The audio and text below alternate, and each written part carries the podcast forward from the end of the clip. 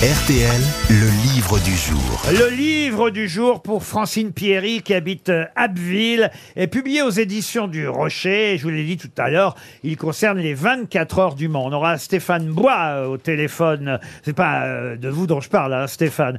Stéphane Bois, c'est le nom du euh, journaliste sportif à, Je viens de la comprendre. à Ouest France. D'ailleurs, il ne boit plus, notre ami vrai. euh, Stéphane. Ouais, ouais, il ne met que de l'eau avec ça en Et- Ricard. Et, Stéphane Bois est journaliste sportif à Ouest France, évidemment, spécialiste des 24 heures du Mans, cela va de soi.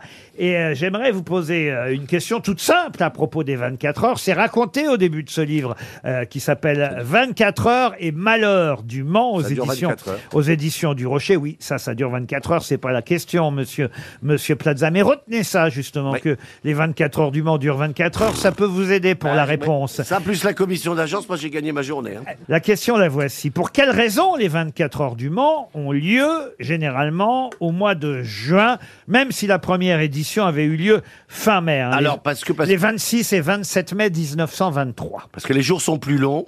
Et donc force, bah, bah, au mois de juin les jours sont plus longs, donc on voit mieux et que la nuit arrive plus tard. C'est pas le fait que la nuit arrive plus tard, c'est que... Le jour, Euh, il y a plus le jour longtemps. est plus long. changement Oui, donc...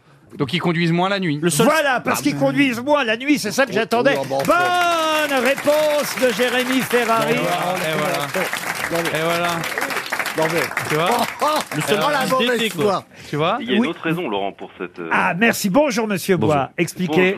Bonjour. Bonjour. C'est la 24e semaine de l'année. En plus, ah bah alors Oui, voilà. Tout Et- à fait. et- On a positionné les 24 heures du Mans à la 24e semaine de l'année. D'accord. Ah, Et il- les 24 heures des rillettes du Mans avec Gérard Larcher, c'est quand faut en tout cas expliquer que c'est Georges Durand hein, qui a créé les 24 heures du Mans. Et effectivement, quand il a eu cette idée euh, de faire durer la course 24 heures, tout le monde quand même l'a regardé avec des grands yeux. Il dit mais 24 heures, c'est pas possible. Aucun pilote ne pourra conduire pendant 24 heures d'affilée. Et, et voilà, il a euh, simplement répondu. Mais alors pourquoi ne pas envisager des équipages de deux pilotes qui pourraient se relayer et se reposer à tour de rôle? C'est le principe, évidemment, des 24 heures du Mans. Et puis là, on lui a dit, oui, quand même, le roulage de nuit va être compliqué euh, si euh, ça ne s'interrompt pas pendant 24 heures. Et il leur a répondu, choisissons la période où les nuits sont les plus courtes. Et voilà pourquoi, effectivement, les 24 heures ont lieu en juin généralement. Ça va Et être le surtout cas. qu'il n'y avait pas de phare non plus. Eh ben Les- oui. Les Eh- premières Ah oui. éditions, euh, Eh ben les oui. phares sont arrivés un tout petit peu plus tard, en 1926. Eh oui, Pas de oui, bah oui. Alors, mais moteur, comment, mais ils faisaient pour euh, rouler la nuit sans phare? Avec la- Et une C'est pour ça qu'ils cherchaient le- la, la journée la plus longue, en fait. Oui, mais d'accord, mais Ah, ça une n'empêche nuit la que. plus courte. Oui, mais il y avait quand même des nuits courtes. euh, pendant les quelques heures de la nuit, comment ils faisaient? Mais regardez la lune. Exactement, ouais, je pense que la Lune devait... Donc là, donc faut vous imaginer qu'il n'y avait pas de d'asphalte, en fait. Hein. C'était un chemin de terre. d'accord. Eh oui, donc, eh oui. étaient- donc ils étaient, donc ils étaient de nuit sans phare dans, dans la terre, Sur un circuit beaucoup plus long qu'il n'est aujourd'hui. sur un circuit plus long. Il y a eu beaucoup d'accidents, non? Énormément d'accidents. Ah bah oui, oui. En fait, c'était ça la solution, c'est que les pilotes ils mouraient en fait. Bah, C'était des vrais aventuriers. C'est le centenaire. Attention, ça ne veut pas dire qu'il y a eu 100 éditions, c'est que la première édition a eu lieu effectivement en 1923. Ça s'est arrêté pendant la guerre, c'est ça Stéphane Bois? Exactement, pendant 10 ans, de, en 1939, et ça a repris en 1949. Alors effectivement, vous racontez tout ça un peu comme un roman. Vous y êtes mis à trois hein, d'ailleurs euh, pour, Exactement. euh, pour Ouais, raconter euh, les 24 heures et malheurs du Mans. On va citer vos camarades euh, Guillaume euh, Nedelec et Bob euh, Garcia. Je sais pas comment vous êtes partagés euh, les rôles alors. Bah, On, sait pas, on a pris, euh, en fait, on a soumis des, des idées de, de, de qui avaient d'histoire qui avaient marqué les 24 heures du Mans. Puis on a, on a fait un choix là entre l'idée de, de heure et malheur, heure dans le sens euh, du bonheur et aussi euh, le, le malheur, voilà, de, des, des histoires, euh, des belles histoires, des histoires tristes. Alors, qui alors font de- prenons qui deux font- exemples, une belle et une histoire triste. Alors d'abord une triste histoire, 1955. J'ai pas besoin de vous rappeler ce qui s'est passé cette année-là aux 24 heures du Mans. Tout à fait. euh, la Mercedes de Pierre Levesque s'est s'est envolée dans le public et 80 personnes ont, ont perdu la vie euh, sur le bord du circuit.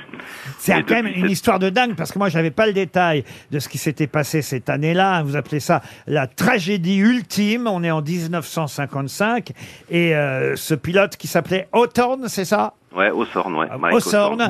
euh, qui était sur une Jaguar. Tout à fait. Mhm. Il veut à un moment donné euh, s'arrêter au stand pour euh, prendre de l'essence car on lui signale qu'il va finir par tomber en panne sèche tellement il pousse euh, sa voiture euh, jusqu'au bout mais il enfonce l'accélérateur.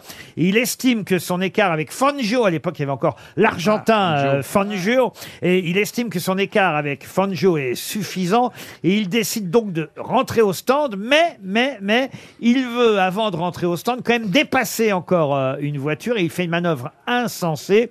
Euh, il double la voiture qu'il précède et il lui fait une queue de poisson et il freine pour plonger dans l'entrée euh, des, des stands. D'ailleurs, il va rater cette entrée euh, lui-même, mais lui, il va s'en sortir. Sauf que euh, cette euh, réaction a déclenché en chaîne des accidents, des accidents dramatiques jusqu'au public qui assistait à la course cette année-là. C'est bien ça? Exactement. La voiture de Haussord a servi de tremplin quelque part, et la voiture de Pierre Levesque de la Mercedes qui arrivait à, à littéralement décoller euh, euh, sous la voiture de de, de nos Hausornes, quoi, et a fini son, son parcours dans le public dans un endroit qui était dangereux parce que on rappelle cette anecdote dans le livre. euh, on avait signalé à Charles Farou, le commissaire de le directeur de la course, que cet endroit était dangereux, mais il pas eu le temps de faire les, les travaux d'aménagement nécessaires et, et la catastrophe est arrivée. D'ailleurs, c'est depuis cette date que, il- par exemple, un pays comme la Suisse a interdit toute course automobile sur son territoire.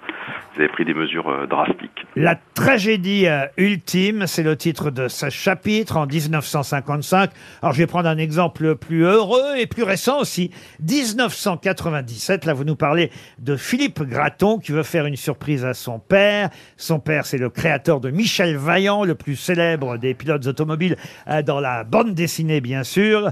Et, pour faire une surprise à son père, qu'est-ce qu'il fait? Il décide de contacter une écurie qui s'appelle l'écurie Courage. C'est bien ça? Tout à fait, exactement. L'écurie Courage et avec l'idée de- comment dire, d'avoir une voiture aux couleurs de, de Michel Vaillant. Et c'est génial parce que effectivement, la voiture va s'appeler Courage Vaillante. C'est quand même un joli nom. Euh, les écuries Courage et le pilote euh, Vaillant.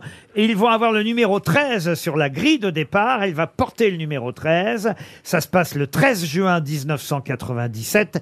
Et ils vont quand même finir quatrième, c'est ça? Tout à fait. Ils arrivent à finir quatrième avec cette voiture. C'était, c'était une, une des belles histoires. Oui, tout à fait. D'ailleurs, cette année, on retrouve encore. C'est, c'est- Michel Vaillant. C'est, ça traverse un peu les 24 heures du Mans parce qu'il y a encore cette année une voiture aux couleurs euh, Michel Vaillant et qui porte le numéro 13.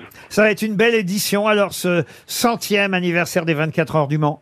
Je pense oui. Ça va être une magnifique édition. Il n'y a jamais eu un plateau là de ces dernières années aussi. euh, aussi riche, aussi dense, Euh, le retour de Ferrari 50 ans après, euh, on l'a Il est là, il est là. je suis là. À dimanche.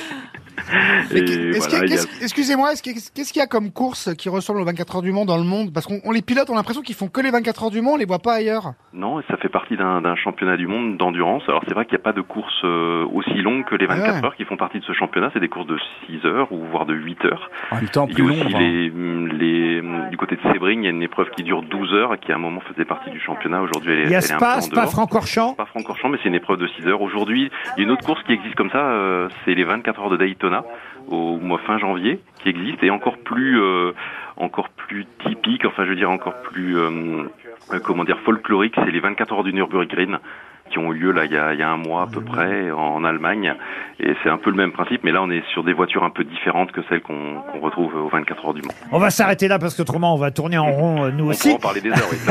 Mais ça s'appelle 24 heures et malheur du Mans. Bon anniversaire à cette épreuve. Et bravo pour ce livre, Stéphane Bois, Bob Garcia et Guillaume Nédélec. C'est aux éditions du Rocher et c'était le livre du jour.